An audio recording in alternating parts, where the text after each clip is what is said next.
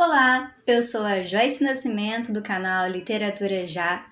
Hoje eu irei falar sobre plágio. O que é plágio afinal de contas? Plágio é a apropriação de parte de um texto ou dele inteiro sem dar os créditos ao autor. É muito comum reproduzir, divulgar e simplesmente copiar algum texto sem se dar conta de que a não menção ao autor é crime. Por isso, fique ligado e ligada. Gostou de uma poesia, trecho de uma prosa ou de algum texto filosófico ou teórico? Escreva o nome do autor, beleza?